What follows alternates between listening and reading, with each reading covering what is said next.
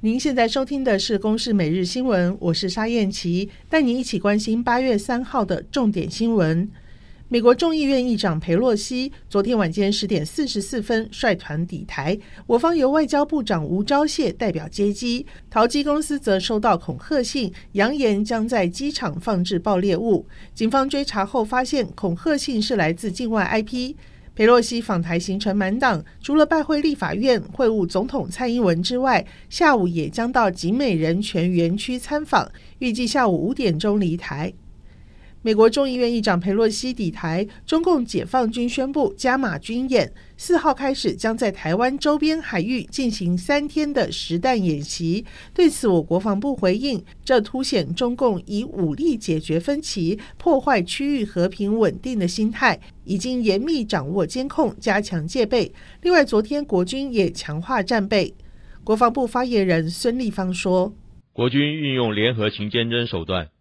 可以充分的掌握台海周边海空域动态，并以料敌从宽、御敌从严的态度，缜密整备各项计划，按突发状况处置规定，依敌情威胁派遣适切的兵力应处。除了调派幻象战机挂弹进驻台东志航基地，嘉义基地 F 十六战机也挂实弹升空。除了武力恫吓，总统府和外交部的网站都传出遭到境外 IP 的攻击。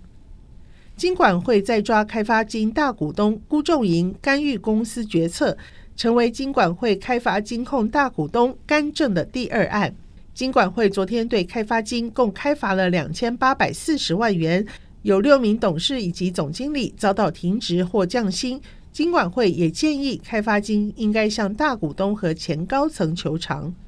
国人遭到国外高薪打工名义诱骗到柬埔寨工作，却被扣押护照。囚禁凌虐而加入诈骗集团的事件频传，民众党立院党团总召邱成远揭露，平均每个月有超过一千人飞往柬埔寨，但是回国的人不到一百人，大约百分之九十的国人不知去向。